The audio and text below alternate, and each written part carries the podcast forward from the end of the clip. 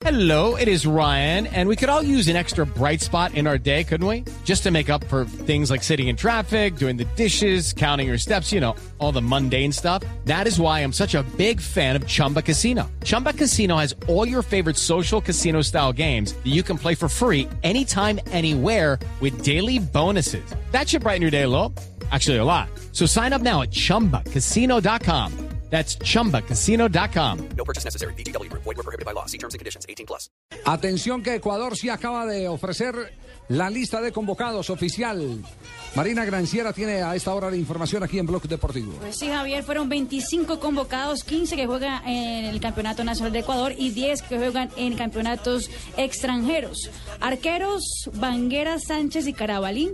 Defensas, Gabriel Archiller, Walter Ayoví, Oscar Bagui, Gabriel Corosco, Frickson Vivero, Jorge Guagua, Juan Carlos Paredes. Los volantes, Maicho Arroyo, Segundo Castillo, Renato Ibarra, Edison Méndez, Jefferson Montero, Cristian Novoa, Pedro Quiñones, Joao Rojas, del Cruz Azul de México, Fernando Saritama, Ener Valencia, Antonio Valencia del Manchester United de Inglaterra, los delanteros Jaime Ayovi, Felipe Caicedo, Jofre Guerrón y Narciso Mina.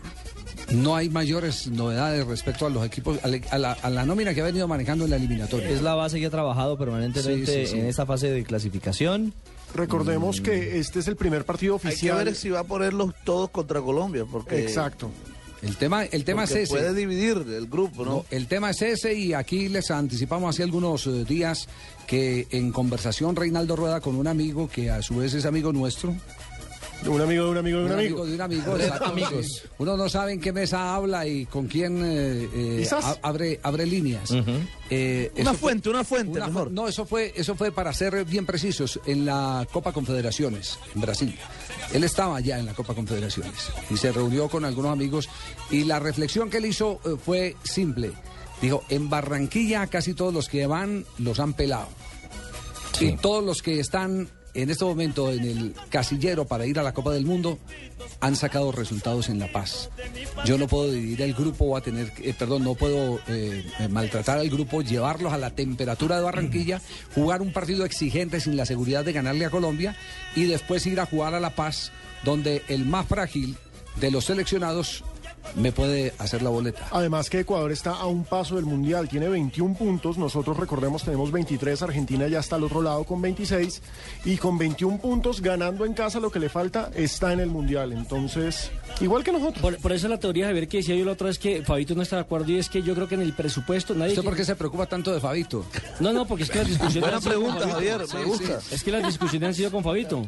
Eh, Yo, yo, yo me las cobro ahora que venga a Barranquilla al partido, no se preocupe. eh, no, qué miedo, mire, estoy temblando. Usted le estaba contando que, que, que en, No en tome el no presupuesto, en el presupuesto de, de Reinaldo Rueda, de pronto este partido es perdible. Precisamente por lo que dice Javier, ningún técnico, pues obviamente viene a perder o sale a perder, pero si se pierde, digamos que no es traumático en ese objetivo que él tiene a mediano y largo plazo, como lo estaba explicando Javier. Pero no se puede comer una goleada tampoco, porque una goleada te desbarata cualquier Pero se las ha comido proceso. últimamente Ecuador cuando viene a Barranquilla. Sí, la última vez no fueron eh, cinco. ¿Cinco? Es más, Con una vez se lo Moreno. comió. Claro, y, y además, pero el técnico de Colombia era Reinaldo Rueda. Sí, exacto. Y antes, cuando estaba Luis Fernando Suárez, también perdieron en Barranquilla. Correcto. 3 a 0, si no estoy mal. Sí, señor. Entonces esperemos a ver cómo parte el grupo Reinaldo Rueda y, y- y cómo le va en esta... Hay técnicos que, eh, que, mm, dicen que eso eh, no debe funcionar así. Hay técnicos que dicen que el, el partido que viene es el primero. Eso de escoger partidos, sí. Bueno, pero yo recuerdo una vez que el, te- el actual técnico de la selección Colombia, José Néstor Peckerman, cuando dirigía la selección de Argentina, Sí. cogió y mandó un equipo para La Paz y lo dejó allá preparándose. Entre ellos estaba, recuerdo, Diego Palacio. Y ganó. Y ganó allá en La Paz. Y ganó. Fue y afrontó, armó dos nóminas, uno para jugar en Buenos Aires y yo tenía un equipo allá preparándose Sí, en La Paz y pero- ganó en La Paz. Pero es que, pero es que usted estaba hablando de un país que tiene cantidad y calidad de jugadores. Si sacan un Es tigre y meten un león. Exacto. Sacan un tigre y meten un león. Es- es- esa, esa es la Porque, definición. porque cuatro años después, Javier Maradona trajo el mismo equipo y terminó goleado en La Ecuador, Paz. seis, a sí. Ecuador la cosa se le complica muchísimo más porque eh, además la, la tarea que está cumpliendo Reinaldo Rueda es una tarea realmente notable. Espectacular porque a él es el que le ha tocado el recambio de, la, de las eh, generaciones Generacional. de- de- del equipo ecuatoriano. Y hay que decirlo, Javier, son poquitos los que tienen talento, talento en esa nueva generación. Y a, y a nosotros, fíjese cuánto nos costó, cu- cuántos años llevamos sin ir a un campeonato del Desde mundo, el 15 años, 98. 16 años. 16 Vamos a años. llegar Cuatro mundiales. 16 años en el cambio generacional. Cuatro Y- y- mundiales. y- En cambio, mire- él, él con cambio generacional ya tiene a Ecuador ahí de un cachito. Y mire lo chistoso, él tomó oxígeno enfrentando a Colombia y ganándole a Colombia en el segundo partido Néstor Peckerman, porque a él lo tenían ya listo Javier para Le el tenían ácido. un argentino como señor. director técnico. Le tenían listo el ácido. Yo, yo, yo lo entrevisté en Lima cuando Colombia le ganó a, a Perú un gol por cero y él venía de esa goleada y estaba con el ánimo en el piso. Él fue a, a Lima a ver al partido de Colombia para después desplazarse, porque, porque en, en aquel entonces Ecuador jugó un día antes del partido de Colombia. Sí, ese fue el Lo día, golearon el día el- anterior. en Lima ese fue el día de la imprudencia del gordo Iván Mejía. ¿Cuál de todas? Estábamos en plena, estábamos en plena transmisión y va entrando Reinaldo Rueda, procedente de Buenos Aires, de la goleada que le había pegado a Argentina. Y entonces el gordo apenas lo recibe uno normal, le dice, ¿qué más Reinaldo? ¿Cómo le va? ¿Cómo se siente? ¿No? El gordo dice, ¿qué pela te pegaron? No, ¿qué pela te pegaron? Ese- el Y el rey me imagino con el- esa el amabilidad. no, rey no se perturba absolutamente para nada. Es que además una Javier, persona eh, maravillosa. Rey venía con un gran problema y era que le había ido mal en la Copa América.